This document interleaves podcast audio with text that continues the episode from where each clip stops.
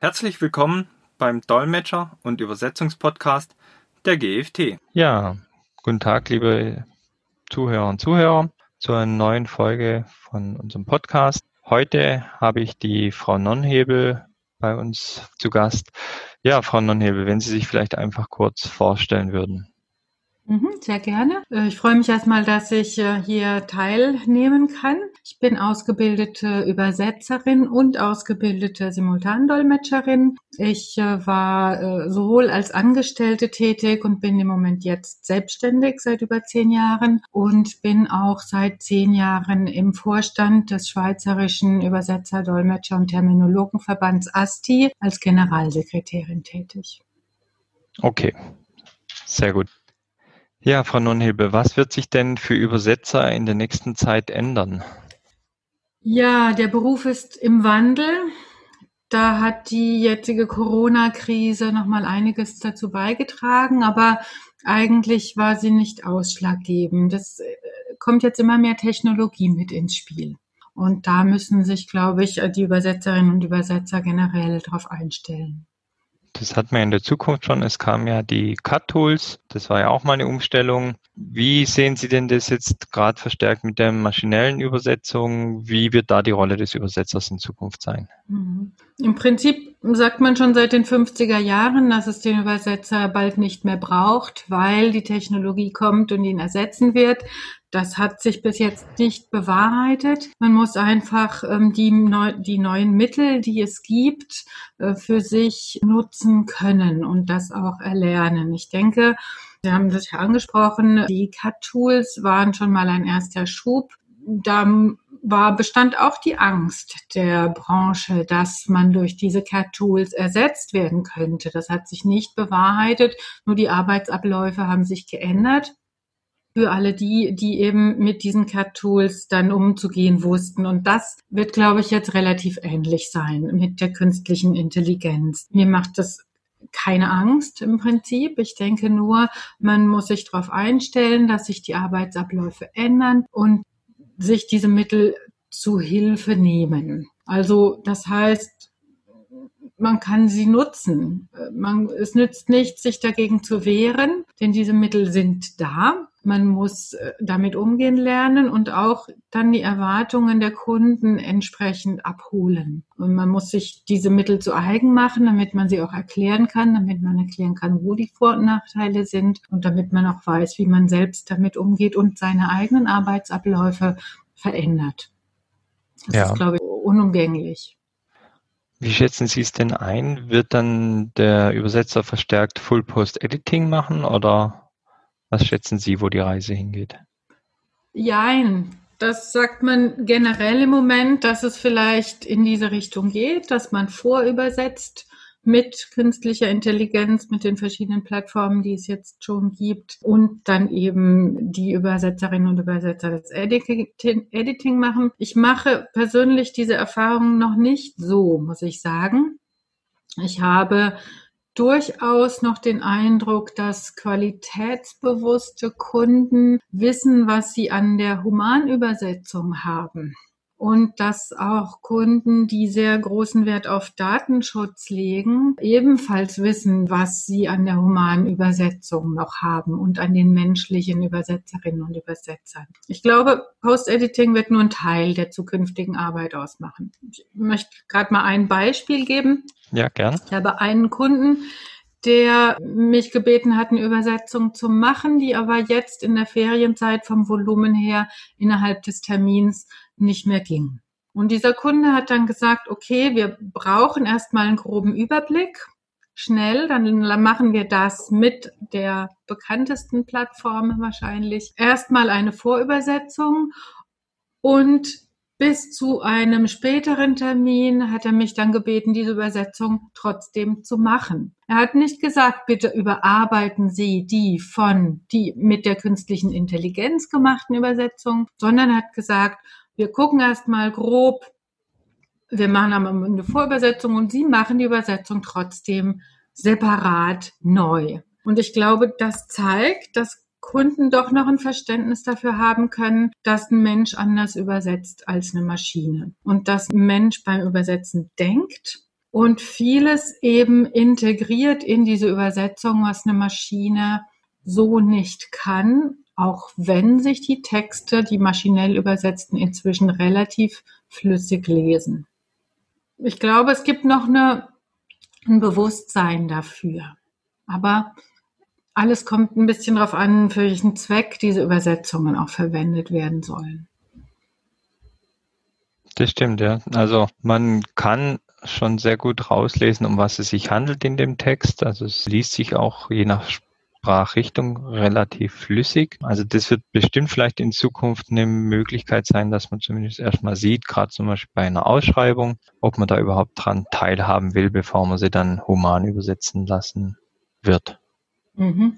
Es ist natürlich immer das Risiko, dass das, was sich flüssig liest, inhaltlich falsch ist. Von daher ist es ein bisschen mit Vorsicht zu genießen, wenn man sagt, man braucht erstmal einen groben Überblick, weil wenn das Gegenteil von dem drin steht, was im Original steht, dann hat man eben einen falschen Überblick. Es ist sehr mit Vorsicht zu genießen. Und das ist tatsächlich ein bisschen eine Falle, äh, weil sich diese Texte inzwischen gut lesen, flüssig lesen und auch viele Grammatikfehler nicht mehr gemacht werden von der künstlichen Intelligenz, hat man den Eindruck, diese Texte müssen stimmen inhaltlich. Und da ist eben oftmals, da liegt dann das Risiko, man braucht jetzt deutlich mehr Sprachkenntnisse und bessere Sprachkenntnisse, um zu erkennen, wo, wo die Fallstricke liegen bei der künstlichen Intelligenz. Früher war das klar, das waren schlechte Texte, die produziert wurden, da hat man viel drüber gelacht. Heute lässt man sich so ein bisschen irreführen, möchte ich fast mal sagen. Weil es sich gut liest, denkt man, ist doch super, ist ein toller Text. Aber da liegen oftmals, da liegt der Teufel im Detail. Ja, das stimmt. Eben weil sie sich gut lesen lassen. Und mhm. wenn man natürlich so einen Text als Editor oder ja, editiert, muss man natürlich auch schauen, nicht nur ob Fehler im Text sind, sondern ob er grundsätzlich mit dem Ausgangstext übereinstimmt. Ne? Also nicht nur Rechtschreibfehler oder solche Fehler genau prüfen. Ne? Genau. Das ist vielleicht der größte Unterschied zum normalen Lektor, der nach einer Übersetzung quasi als zweiter Übersetzer oder als Lektor dann nochmal über eine Übersetzung drüber schaut. Ja, das stimmt. Mhm. Ja, was sollten denn Übersetzer jetzt machen, um in Zukunft am Ball zu bleiben? Weiterbildung. Ganz klar, ich glaube, man sollte jetzt nicht die Augen vor diesen neuen Entwicklungen verschließen und es wird auch wenig nützen, sich dagegen zu wehren, denn es gibt diese Mittel. Ich bin mir dessen bewusst, dass sie vielen Angst machen, weil das Gefühl vorherrscht, man würde über ersetzt durch diese Mittel. Aber ich habe es ja schon angesprochen, ich glaube, man muss sich weiterbilden, man muss mit diesen Übersetzungstools umgehen lernen und sich drauf einlassen. Da gibt es wirklich, also früher waren so Kurse üblich, wie zum Beispiel Rechtsübersetzung. Da hat man sich fachlich eher spezialisiert. Und ich glaube, jetzt muss man sich technisch spezialisieren. Das, da kommt man, glaube ich, nicht mehr drum herum, wenn man in der Zukunft in diesem Beruf arbeiten will. Ja. Welche Vorteile wird es denn hier in Zukunft für die Kunden geben? Kunden können, glaube ich, wenn sich die Übersetzerinnen und Übersetzer mit diesen Mitteln anfreunden, davon ausgehen, dass tatsächlich mehr Volumen bearbeitet wird. Man muss sich aber immer darüber im Klaren sein, wozu wird ein Text gebraucht. Es gibt Texte, wenn da viele Wiederholungen drin sind, die eignen sich, um erstmal vorübersetzt zu werden. Und wenn man solche Texte hat, viel, dann kann der Kunde eben auch davon ausgehen, dass diese Texte schneller bearbeitet werden können oder dass mehr von diesen Texten äh, in einem bestimmten Zeitrahmen bearbeitet werden kann. Das gilt aber nur für bestimmte Sprachrichtungen. Ich glaube, in Englisch funktioniert das schon am besten und es gilt auch nur für bestimmte Textsorten. Andere eignen sich wieder überhaupt nicht dafür. Da ist man als menschlicher Übersetzer deutlich besser und schneller. Ja, das stimmt. Vor allem wichtig ist mit den Wiederholungen, wenn man es an einen Cut-Tool anbindet, dann glaube ich, kann man da in verschiedene Sprachrichtungen und je nach Text, wie schwierig auch der Text ist, schon ganz gute Ergebnisse erzielen. Ja, mhm. also zum Beispiel im Marketingbereich kann die Maschine ja nicht wissen, was in anderen Ländern gut rüberkommt oder so ein gebräuchlicher Sprachgebrauch ist. Mhm, genau. Also der kulturelle Aspekt spielt extrem eine sehr große Rolle. Was sich eben gut eignet, sind äh, Texte mit vielen Wiederholungen, die dann auch immer wieder kommen. Kann die Maschine auch dazu lernen entsprechend. Und da wird dann die Rolle des Übersetzers eher eine Rolle des Lektors oder des Post-Editing. Es geht firmenintern oder unternehmensintern, glaube ich, relativ gut. Eine zweite Frage, die sich die Kunden stellen sollten, ist die nach dem Datenschutz. Denn es das Risiko, glaube ich, besteht auch bei den Bezahlversionen, dass die Texte, die man eingibt, nicht unbedingt vertraulich gehandhabt werden. Man hat einfach in dem Moment, wo man sie abgibt an so ein System, nicht mehr die eigene Kontrolle darüber. Das ist ein Risiko, wo eine Entscheidung getroffen wird vom Kunden, ob das tragbar ist oder ob man eben möchte, dass die Texte intern bleiben und vertraulich behandelt werden. Da würde ich dann auch den Humanübersetzer bevorzugen. Das ist vielleicht auch ein ganz gutes Stichwort, weil ich glaube, in vielen Unternehmen wird ja unabhängig von der Übersetzungsabteilung viel Text in diese künstliche Intelligenz reingeschüttet, egal ob das jetzt ein DeepL ist oder ein Google-Übersetzer, weil es ja einfach bequem ist. Ich meine, mir selber geht's genauso. Wenn ich eine Website angucke, die auf Englisch ist, klicke ich rechts Maustaste übersetzen. Genauso mache ich es auch kurz mal mit Texten, wenn mich was interessiert. Ich will einfach nur wissen, um was es da geht auch wenn ich es in Englisch verstehen würde, aber es ist ja komfortabel. Ne? Da liegt, glaube ich, auch ein Risiko, weil viele im Unternehmen das nicht wissen, dass diese Texte dann auch rausgegeben werden. Ne? Mhm. Es sind, ähm, da, da muss noch ein bisschen sensibilisiert werden. Ich kann das auch gut nachvollziehen, wenn man eine Korrespondenz hat und nicht ganz versteht, um was es geht, dann lässt man das mal kurz mit DeepL übersetzen. Aber es gab eben auch schon Fälle von öffentlichen Institutionen hier, wo das Mitarbeiter gemacht haben, die sich des Problems einfach nicht bewusst waren und wo dann Namen von, ich sag mal, Kunden im Internet erscheinen, die einfach vertraulich sind, also Sachverhalte, die dann vertraulich sind, die erscheinen sofort im Internet und das kann zu größeren Problemen führen. Also rechtlich natürlich da, da braucht es auch noch eine gewisse Sensibilisierung. Und es gibt inzwischen auch Institutionen und Firmen, die es ihren Mitarbeitern explizit verbieten, DeepL zu benutzen. Ich habe inzwischen auch hier Ausschreibungen gesehen, wo explizit gesagt wird, DeepL darf nicht verwendet werden. Also es gibt Organismen oder Institutionen, Behörden, aber auch Firmen, die jetzt so langsam schon ein, Verständnis dafür entwickeln. Aber ich glaube, es muss noch viel Sensibilisierungsarbeit geleistet werden. Ja, das ist ja immer, wenn was Neues kommt, wo man nicht kennt, da gibt es ja immer ein bisschen diesen genau. Bedarf. Ja. Genau. Das stimmt. Ja, wie sehen Sie in Zukunft die Tätigkeiten? Zum Beispiel, es ist ja auch dieses Anlernen von maschinellen Übersetzungssystemen, die jetzt zum Beispiel auf eine Firma implementiert werden. Wie sehen Sie denn da die Möglichkeiten für einen Übersetzer hier tätig zu werden?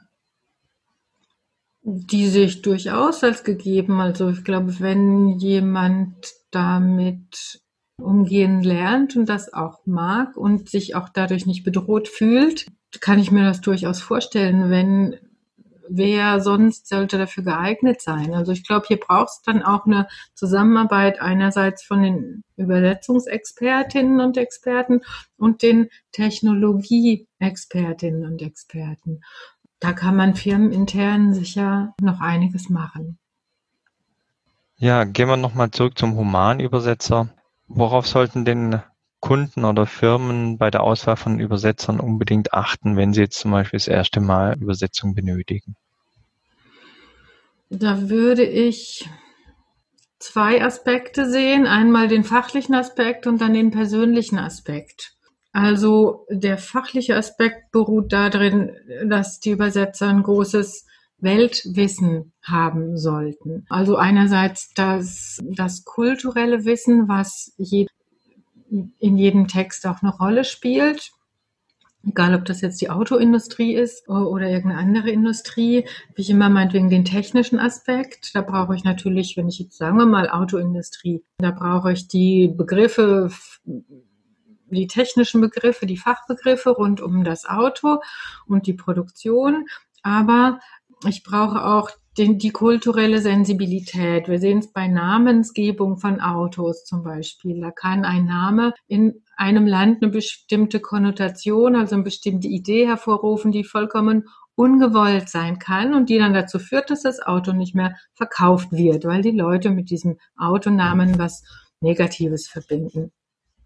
Da glaube ich, braucht es einfach viel kulturelles Wissen, Weltwissen, Andererseits braucht es auch eine fachliche Präzision und die Sprache muss natürlich sitzen. Also die Übersetzerinnen und Übersetzer müssen ihre Sprache, in die sie übersetzen, aus dem FF beherrschen und sehr idiomatisch sich auch ausdrücken können. Das wären so die einen Aspekte.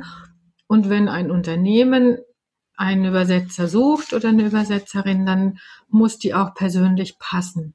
Es nützt, glaube ich, relativ wenig, wenn man einen sehr guten Übersetzer hat und persönlich nicht mit ihm zurechtkommt.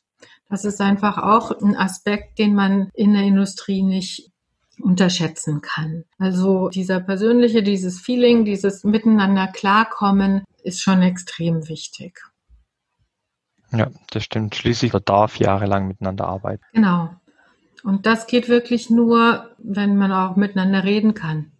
Ganz einfach. Dann auch mal Kritik kommt. Es wird immer Kritik kommen. Wenn man zum Beispiel als Freiberufler ist man ja nicht in dem Unternehmen integriert. Man muss sich da so ein bisschen reinarbeiten.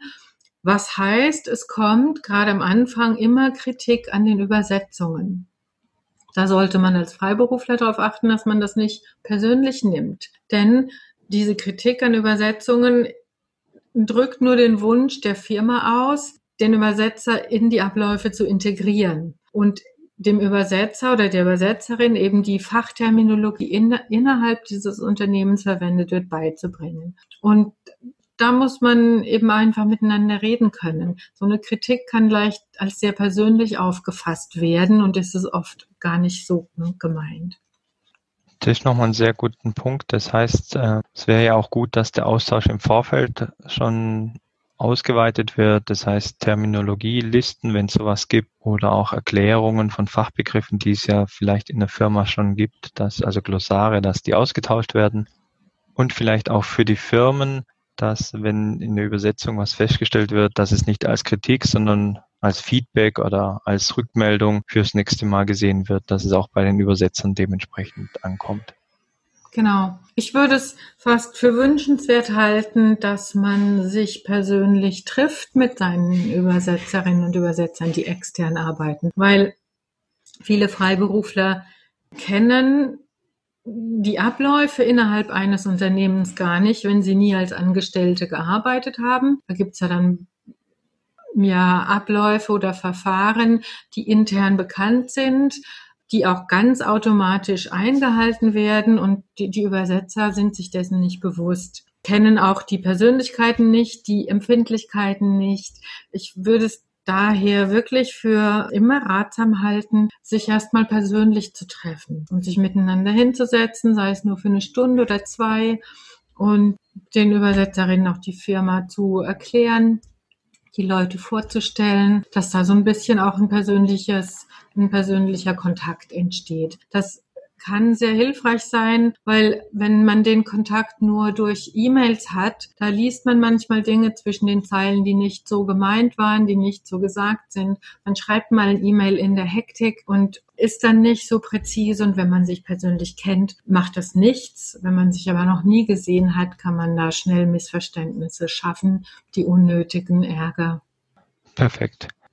Ja, Sie sind ja in der Schweiz. Was gibt es denn für Besonderheiten bei Übersetzungen in Schweizerdeutsch beziehungsweise von der Schweiz in andere Sprachen? Schriftlich sehe ich persönlich eigentlich selten Übersetzungen ins Schweizerdeutsche. Also da würde eine Übersetzung ins Hochdeutsche ins Schriftdeutsche, wie es hier genannt wird, ja. durchaus angemessen sein mit Einschränkungen oder mit Abweichungen. Dass, dass es in der Schweiz kein SZ gibt, das ist, glaube ich, hinlänglich bekannt. Aber wenn man in Deutschland Texte schreibt oder ins Deutsche übersetzt, lesen die sich schon sehr anders als Texte, die hier in der Schweiz übersetzt werden. Also man kann, selbst wenn es keine Schweizer Eigenheiten hat, sieht man einem Text an, ob der in Deutschland verfasst wurde oder in der Schweiz. Die Satzstruktur ist manchmal eine andere. Die Art, wie formuliert wird, ist einfach anders. Deutsche tendieren dazu, sehr viel längere Sätze und verschachtelte Sätze zu machen. Hier tendiert man dazu, die Dinge sehr viel klarer und kürzer zu formulieren, ähm, so dass also was meiner Ansicht nach der Verständlichkeit dient.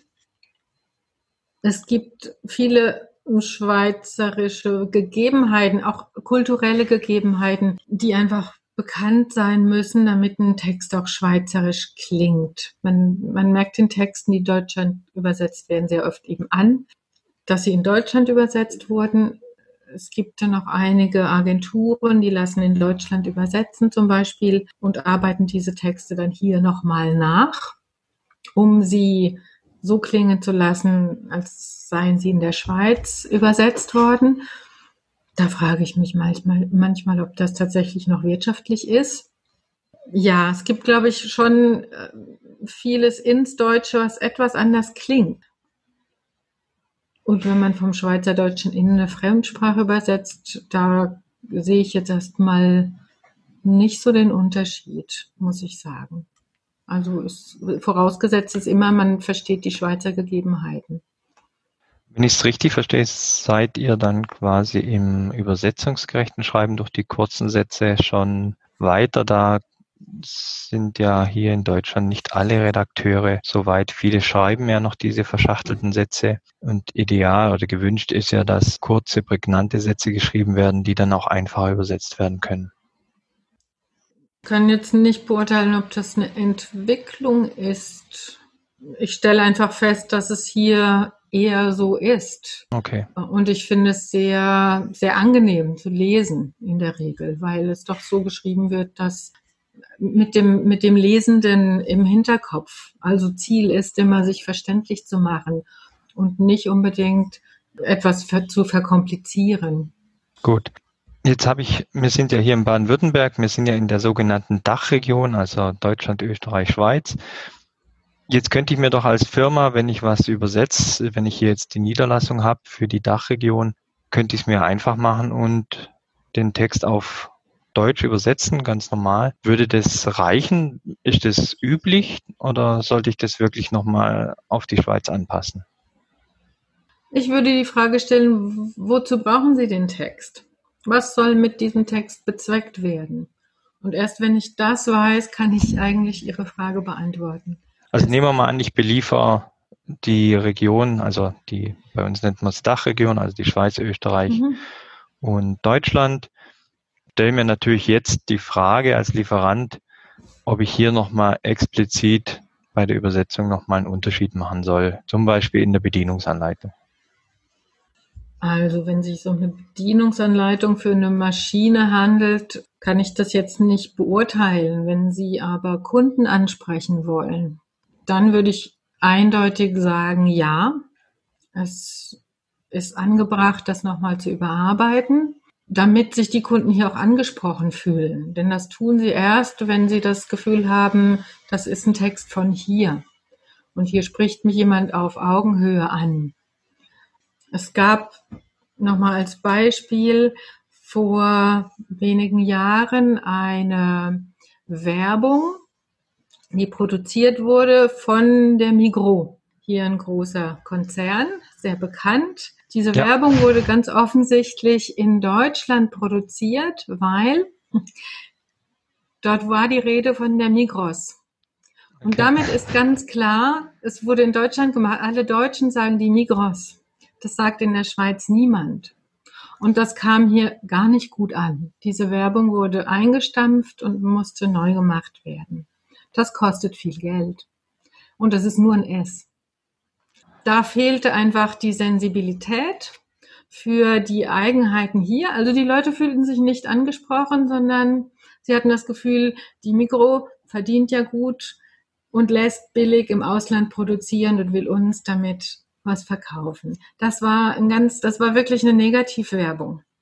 Das kam hier nicht sehr gut an. Das, deswegen habe ich vorhin auch von kulturellem Wissen und von Sensibilität gesprochen. Das, da würde ich doch mh, hm, dazu raten, nochmal Dinge zu überdenken und zu überarbeiten, damit sich die Leute hier tatsächlich angesprochen fühlen. Ja, also das ist ein sehr guter Hinweis, dass vor allem im Marketing hier wirklich darauf zu achten ist, das hier nochmal speziell für die Schweiz entweder mhm. zu überarbeiten oder direkt oder in der Schweiz übersetzen zu lassen, dann für die Schweiz. Genau, aber nicht nur unbedingt Marketing, es sind auch manchmal Kleinigkeiten. Ich hatte zum Beispiel hier vor Himmelfahrt mir überlegt, ich möchte jetzt mein Fahrrad nochmal überholen lassen und für den Sommer fit machen lassen und bin dann auf die Webseite meines Fahrradhändlers gegangen und da stand groß drauf, Auffahrtbrücke geschlossen. Wenn ich Sie jetzt als Deutschen fragen würde, was heißt das? Ja, also für mich ist klar, Auffahrtbrücke geschlossen ist, dass ich über die Brücke nicht fahren kann. genau. das ist so klar, wie es in Deutschland klar sein kann. Und hier heißt das eben, der Laden ist über Himmelfahrt, über den Brückentag an Himmelfahrt nicht geöffnet. Auffahrt ist hier Himmelfahrt, Christi Himmelfahrt. Okay. Und die Brücke, die Auffahrtbrücke ist der Brückentag zwischen dem Tag Christi Himmelfahrt und dem Wochenende. Und Auffahrtbrücke geschlossen hieß einfach nur, wir sind am Freitag, Samstag zu. Das hat okay. nichts mit einer Autobahnauffahrt zu tun, nichts mit einer Brücke. Da, da können eben Inhalte vollkommen unterschiedlich verstanden werden, einfach weil ein Wort unterschiedlich gebraucht wird. Ja, das also, ist zum Beispiel Kundenansprache. Ja, als Grenzgänger wäre ich jetzt zu dem Fahrradgeschäft gefahren, wenn ich jetzt frei gehabt hätte. Genau. Okay, das stimmt, ja. da hätten Sie vor geschlossener Tür genau. gestanden. Und am nächsten Montag hätte Ihnen der Ladeninhaber gesagt, aber es stand doch groß auf der Webseite. das stimmt, ja. Sehr gut, ja. Wenn jetzt jemand Übersetzer oder Übersetzerin werden will oder sich damit beschäftigt, welche Tipps haben Sie denn hierfür? Ich würde dazu raten, eine, wirklich eine gute Ausbildung zu machen als Übersetzerin und Übersetzer. Das lohnt sich auf jeden Fall gerade, weil im Moment der, der Beruf so im Wandel ist. Und ich würde halt eben auch raten, sehr viel im Team zu arbeiten. Also ich glaube, dieser Einzelübersetzer, den es früher mal gab oder der so vorherrschte auf dem Markt, der hat ein bisschen ausgedient. Ich glaube, Teamarbeit ist heute immer wichtiger, um sich auf diesem Markt zu behaupten und eben auch die Arbeit mit den neuen Technologien. Aber es ist ein extrem spannender Beruf, in dem man Einblicke bekommt in viele Bereiche, in denen man sonst, zu denen man sonst keinen Zugang hat. Aber man braucht eine, eine große Offenheit gegenüber Wandel und Veränderungen. Sehr gut. Das heißt, der Vorteil ist, es bleibt ja auch spannend. Gut. Auf jeden Fall. Was haben Sie denn noch für Tipps für gerade junge Übersetzer bei Kundenaufträgen, dass sie eben nicht, also in Deutschland sagt man ins offene Messer laufen, worauf muss man achten? Das ist am Anfang relativ schwierig für ähm, nach der Ausbildung für junge Kolleginnen und Kollegen dann auf dem Markt Fuß zu fassen. Sie haben dann die Tendenz zu denken, oh, wenn ich meine Leistung billiger anbiete als alle anderen, dann kriege ich vielleicht auch Kunden und einen Fuß in die Tür. Das ist nicht sehr nachhaltig gedacht.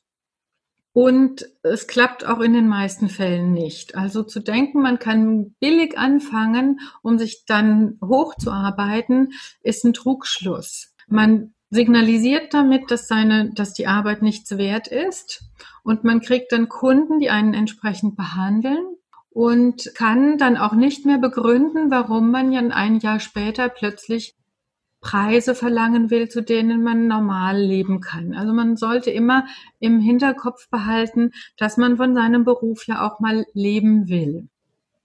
Und so sollte man da rangehen. Hilfreich sind da Mentoring-Programme der Berufsverbände. Die helfen einem gleich so ein bisschen ein Netzwerk zu schaffen und auch mit den Realitäten besser äh, klarzukommen, also zu zu lernen, was auf dem Markt üblich ist und wie man sich verhalten kann, um von seinem Beruf auch leben zu können. Da helfen wirklich die Berufsverbände sehr gut dabei. Da kann man Kontakte knüpfen. Da kann man auch solche Fragen stellen, wie auf was muss ich denn achten? Wie schreibe ich denn überhaupt eine Rechnung? Es gibt ganz praktische Aspekte, die lernt man in der Ausbildung nicht oder nicht so, wie man sie dann hinterher braucht. Junge hm, Übersetzerinnen und Übersetzer müssen die Rahmenbedingungen mit den Kunden klären, wenn sie dann an Kunden kommen. Also gleich die, die ganzen Rahmenbedingungen klären und da vergessen sie oft vieles. Oder sie besprechen Dinge, die sie dann nicht schriftlich festhalten. Und dann kommt es zu Missverständnissen und zu Ärger. Da kann ich wirklich nur raten, hm, man kann sich an Berufsverbände wenden. Die gibt es in Deutschland, die gibt es in Frankreich, die gibt es auch in der Schweiz. Und da findet man den Anschluss, die Kontakte, da kann man auch die Fragen stellen und da kommen auch oft Teams zustande aus erfahreneren und weniger erfahreneren äh, Übersetzerinnen und Übersetzern, die sehr gut zusammenarbeiten. Also das wäre mein Tipp an junge Nachwuchskräfte. Perfekt. Also am besten bei den äh, Berufsverbänden einfach mal sich schlau machen. Was halten Sie von der Idee, als Übersetzer erstmal in eine Festanstellung zu gehen? Ist das äh, hilfreich oder?